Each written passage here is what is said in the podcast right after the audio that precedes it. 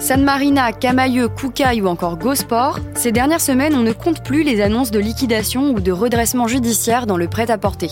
Les célèbres Galeries Lafayette n'y échappent pas, 26 de ces magasins vont être placés en procédure de sauvegarde. Est-ce que c'est la fin des enseignes de prêt-à-porter? On pose la question à Olivia Bugot, reporter à BFM Business.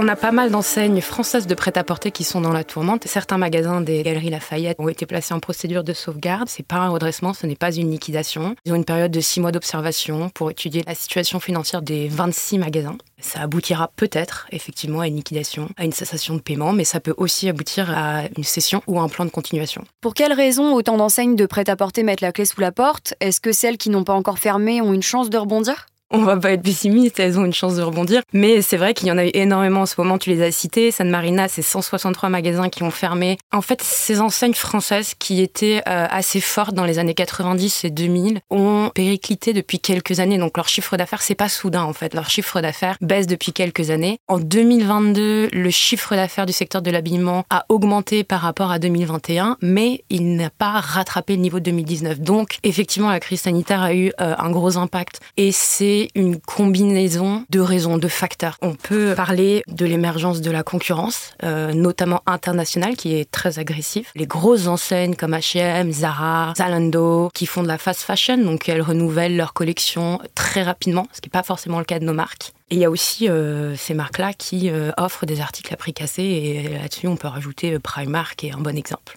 Est-ce que ces marques ne sont pas passées à côté du numérique? Il y a certainement ça. Les autres marques internationales qu'on a nommées sont meilleures là-dessus. Et le e-commerce, en plus, c'est de plus en plus important. En 2021, 20% des achats de, prêt-à-porter se faisaient via le e-commerce. C'est euh, énorme par rapport à 2009 où on en était à 6% environ. C'est vrai que si ces marques n'ont pas pris le virage numérique, euh, elles, sont un petit peu laissées derrière. Et oui, forcément, ça joue. Les marques qui sont en faillite et ou qui font face à des débords en ce moment sont des marques quand même très franco-françaises. Elles euh, se sont fait devancer par euh, des marques qui sont plus grosses et qui ont plus de moyens, plus de puissance de tir. Effectivement, euh, comme on disait, au niveau du numérique, ces marques-là, Zara, H&M, Zalando, Shein, sont énormes quand on va sur Internet. Quand on cherche quelque chose sans avoir un magasin spécifique en tête, on ne tombe pas sur Pinky ou sur Camailleux, on tombe sur Zara et sur Asos et ces marques-là. C'est assez intéressant parce qu'en fait, c'est le prêt-à-porter milieu de gamme qui semble ne pas bien se porter alors que le luxe se porte bien. D'ailleurs, LVMH a publié des résultats records. En fait, c'est probablement ça la question. Le milieu de gamme se porte pas bien parce que notre pouvoir d'achat est en berne. Le pouvoir d'achat des gens plus riches et moins impactés. Pour le milieu de gamme, ben, les gens ils sont obligés de faire un arbitrage. Ils, sont, ils font beaucoup plus attention à leur budget et euh, c'est pas le cas euh, dans le luxe. Le budget des Français alloué aux articles de seconde main a augmenté de 15% en un an.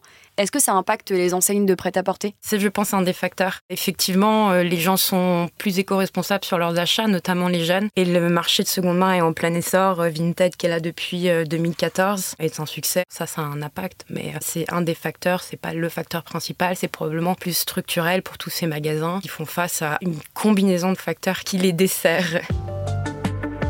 Merci d'avoir écouté ce nouvel épisode de la Question Info. Tous les jours, une nouvelle question et de nouvelles réponses. Vous pouvez retrouver ce podcast sur toutes les plateformes d'écoute, sur le site et l'application BFM TV. À bientôt.